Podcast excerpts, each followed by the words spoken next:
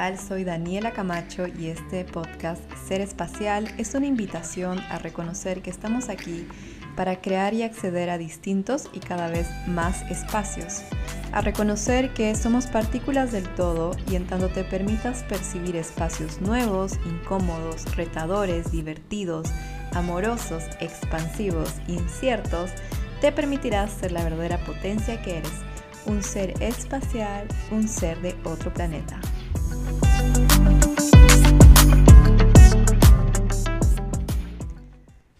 Hola, ¿qué tal? Soy Daniela y bienvenidos y bienvenidas a otro episodio del podcast. En este episodio quiero hablar de que nada ni nadie te jode. o en otras palabras, sociabilizar, pero ¿a qué costo? Y es que somos seres infinitos, pero aprendemos en un espacio de dualidad. Entonces siempre vamos a aprender en relaciones o relacionándonos con otras personas.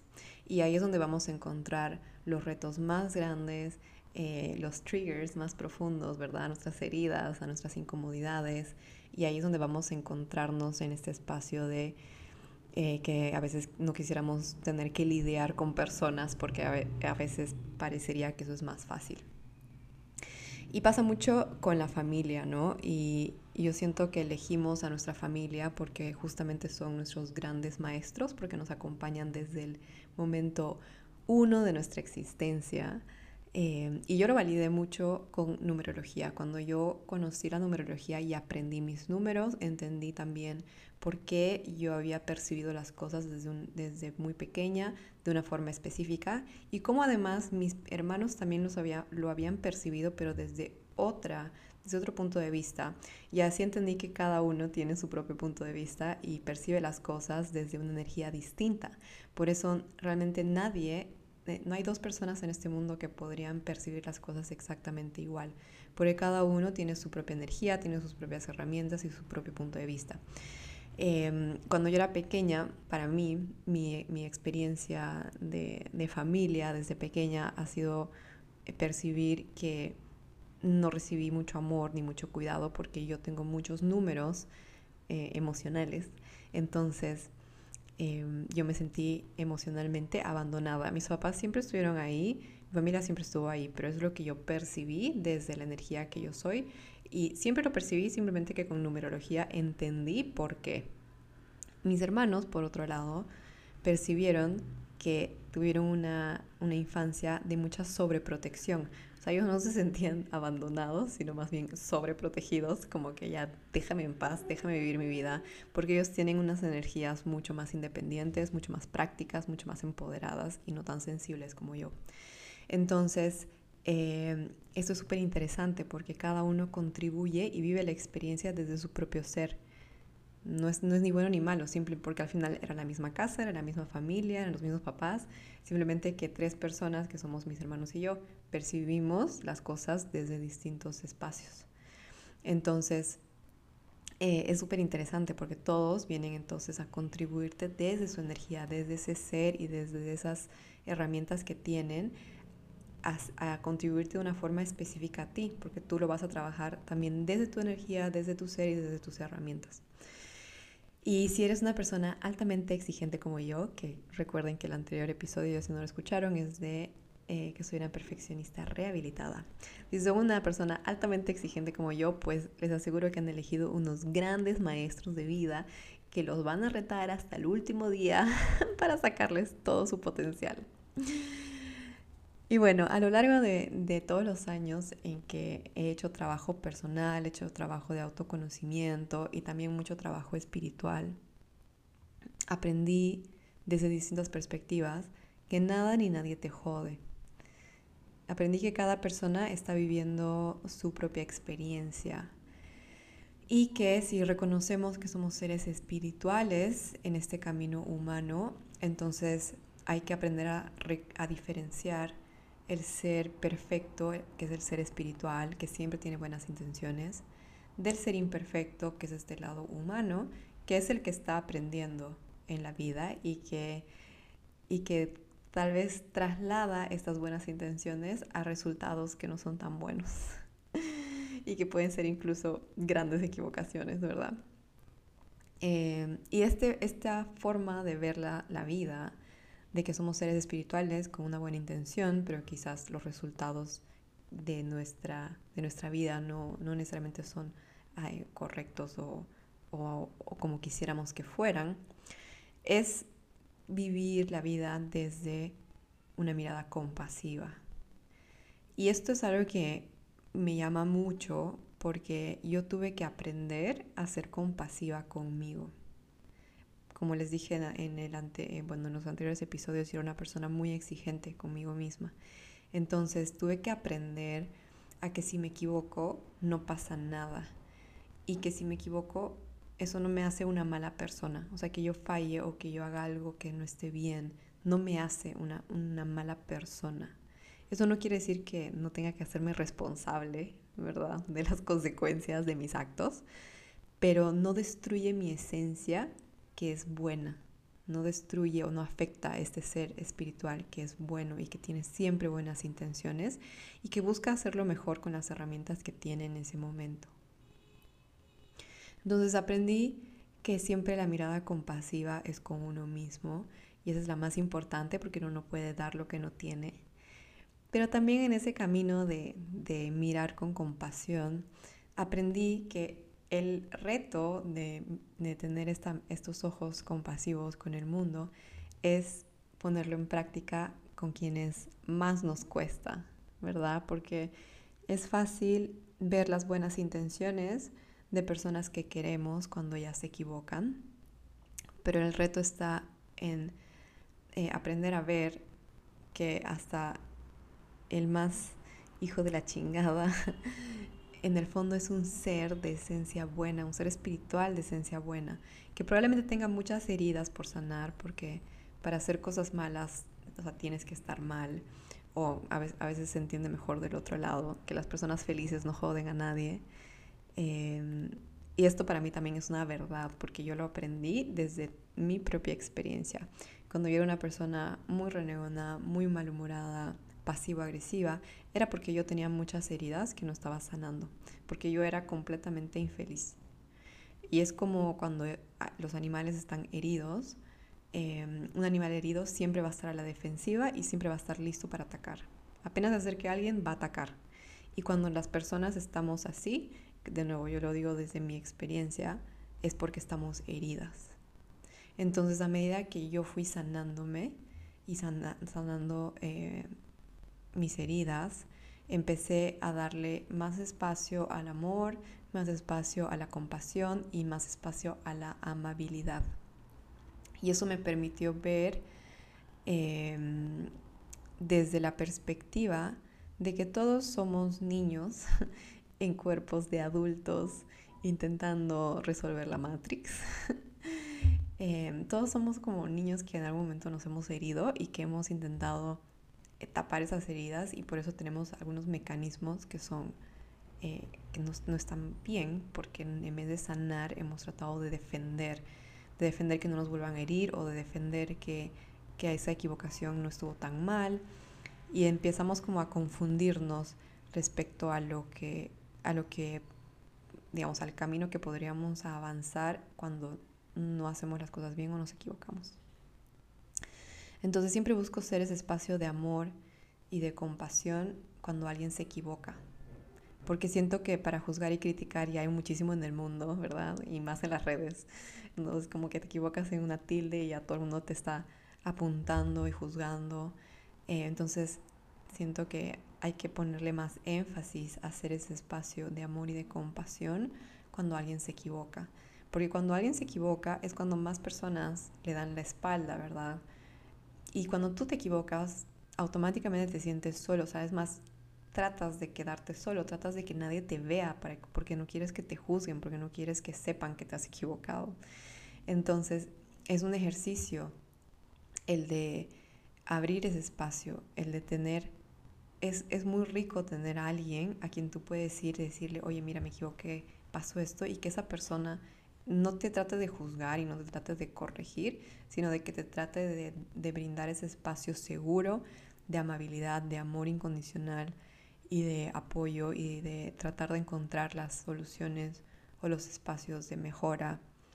Em, y eso hace que tú constantemente estés mejorando, porque si tú entras en el espacio de que, de que te sientes solo, de que nadie te apoya, tus heridas se van a hacer más profundas y por lo tanto vas a volver a entrar o vas a estar como más presente en ese espacio de hacer las cosas mal o seguir equivocándote, porque no hubo, no existió un espacio de sanación, un espacio de transformación, de transmutación. Nosotros somos seres alquimistas y transformamos las cosas y tenemos esa capacidad de, de transformar la sombra en luz.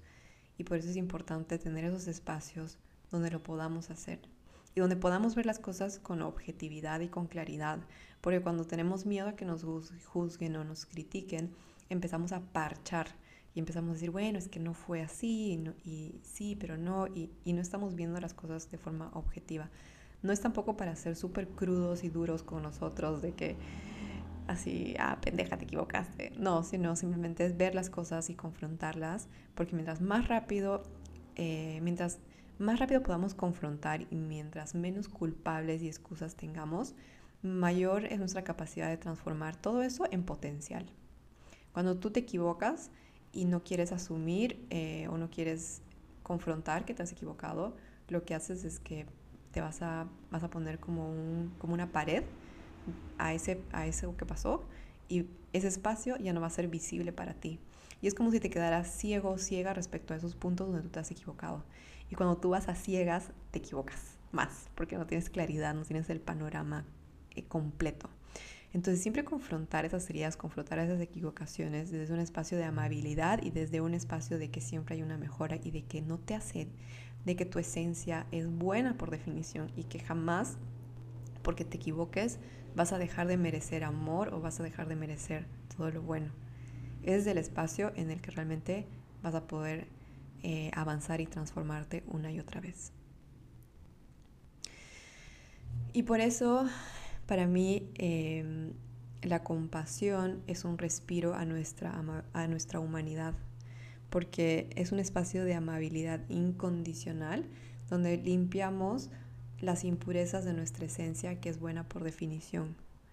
Entonces realmente cuando encuentras a esta persona o estas personas o estos espacios donde donde te muestran esa amabilidad incondicional, se siente tan ligero ir ahí, se siente tan como un refugio de tanta expansión y donde no existe el miedo, sino existe el amor y eso es, eso es muy ligero y es, y es, es un respiro realmente al mundo de hoy en día. Así que eh, en este episodio te invito a que habites un nuevo espacio uno más compasivo contigo y con el mundo, eh, porque recuerda que no podemos dar lo que no tenemos.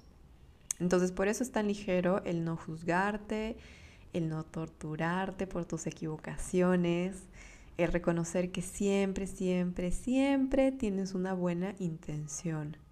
Y en la medida en que encuentres esa buena intención en ti, vas a encontrar ese espacio de amor que habita en ti y que va a ser una invitación también para el mundo.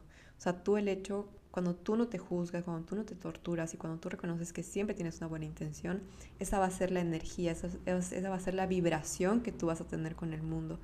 Y va a ser una invitación a las otras personas a hacer lo mismo con ellas mismas. Y como dije al inicio, las personas heridas generalmente son las que más daño hacen. Entonces, si tú invitas a las personas a que sanen sus heridas, eh, a quien sean ese espacio de amabilidad con, ellas mismas, vas a contribuir al mundo porque esas personas van a ir sanando y van a ser más espacios de amabilidad, de compasión y de sanación a nivel colectivo. Em, y ese espacio de compasión contigo, además, va a abrirte el camino para que tú te muestres con toda tu esencia y con toda tu magia.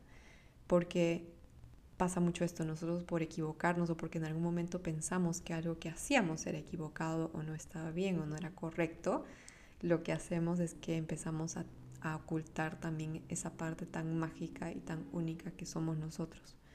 Nuestra esencia empieza a achicarse, a ocupar menos espacios por temor a el que van a decir, a que te van a juzgar, a que te vas a equivocar o a que algo no es correcto o incorrecto. Eh, también entramos mucho en este espacio de, dualidad de lo correcto e incorrecto y eso nos hace dejar de percibir la totalidad de las cosas y de conectar con nuestra sabiduría. ¿Por qué? Porque en vez de conectar con nosotros, con nuestra esencia y con nuestra sabiduría, estamos computando mentalmente no equivocarnos, hacer bien y hacer mal, hacer bien y hacer mal. Y eso requiere que tú estés identificando constantemente lo que está mal y lo, lo que otras personas hacen mal. Entonces no te permite, o sea, probablemente te evite, ¿verdad? Como lo vimos en el capítulo la perfeccionista, quizás te evite ciertos eh, tropiezos, pero no te va a permitir ser esa esencia infinita, esa creatividad generativa, todo ese espacio infinito y expansivo. ¿Por qué? Porque vas a requerir un espacio más controlado y acotado. Entonces, de nuevo, el espacio de compasión contigo es el espacio que te va a abrir el camino a mostrarte al mundo con toda tu esencia y con toda tu magia. Y cuando tú te muestras al mundo con toda tu esencia y con toda tu magia, eres también la invitación para el resto para también hacerlo. Entonces, una de tus grandes contribuciones a este mundo es mostrarte con toda tu esencia y con toda tu magia. Solo haciendo eso eres una gran contribución porque le muestras a las personas que pueden ser su esencia y pueden ser su magia y eso les permite em, ser más expansivas, ser más amables y ser eh, más compasivas también. Y obviamente hay muchas herramientas que puedes utilizar para hacer como esta limpieza, ¿verdad? Porque tenemos un lado humano que guarda muchos rencores, que computa muchos errores, que guarda muchas eh, venganzas. Entonces sí requiere un trabajo constante eh, con uno mismo, de autoconocimiento, de empezar a escarbar, porque ya dije al inicio que tenemos estas heridas desde muy pequeñas y muy pequeños, incluso hasta de otras vidas, si quieres como verlo desde una perspectiva más amplia. Entonces sí te puedo recomendar que hagas mucho trabajo personal, desde, desde herramientas muy prácticas y que puedes hacer tú en tu casa, como una carta de liberación emocional, em, que son súper potentes suena súper sencillo, pero en verdad tiene un poder súper eh, como impactante porque haces como una descarga emocional en, en, un papel, escribiendo de puño, porque ahí es donde conectas toda la energía. Y puedes liberar emociones respecto a tus propias equivocaciones, porque generalmente esas son las que más nos atascan, pero también respecto a otras personas. Obviamente terapia siempre, siempre es bienvenida, porque ahí eh, trabajamos de forma más eficiente todos los retos, todas las equivocaciones, todos los errores, todos los rencores que podamos tener. También puedes tomar sesiones de numerología que a mí me encantan porque ahí yo realmente encuentro em, cómo percibo las cosas y por lo tanto voy a percibir, eh, por ejemplo, cuando alguien, yo que soy una persona muy sensible, voy a percibir como que las otras personas me hacen daño, entre comillas, cuando me afecta esa sensibilidad. Entonces el conocerme, el darme ese espacio de, de, decirme a mí misma, sabes Dani, esto quizás no es tan relevante, pero para ti es relevante porque tú tienes esta maravillosa capacidad de ser muy sensible y muy sensitiva, que te sirve muchísimo para todo lo que haces, pero que también a veces te ahoga. Entonces, ¿qué tal si respiras y ves las cosas desde una perspectiva mucho más ligera? Entonces, conocerte es como tu gran herramienta porque tú puedes saber por dónde también tú recibes estas, eh, estos triggers y hacia dónde están llevando. Constelaciones familiares que yo personalmente no he hecho aún, pero también las sugiero. Em, y también cuando tú empiezas a aprender ciertas, em, ciertas herramientas, también atraviesas todo este espacio de, em, de habitar tu ser ilimitado, de reconocer que eres una esencia pura y de que hay que ser como compasivos con las personas. Por ejemplo, yo lo aprendí mucho en mis, en mis procesos de aprendizajes de yoga, de respiración, de access consciousness, de reiki, todas esas herramientas como que tienen esta invitación a habitar ese espacio ilimitado y perfecto que somos y a remover lo erróneo en nosotros para entrar al amor infinito y a contribuir desde ese espacio de amor infinito al mundo entero. Así que hay un montón de opciones, hay un montón de caminos. Em, sugiero que realmente lo, lo, lo, vayan caminando porque es un espacio maravilloso em, y muy sanador. Así que respira profundo, date un abrazo enorme y permítete ser ese espacio compasivo contigo y con el mundo, porque tal que nada ni nadie está aquí para joderte. Gracias por estar aquí.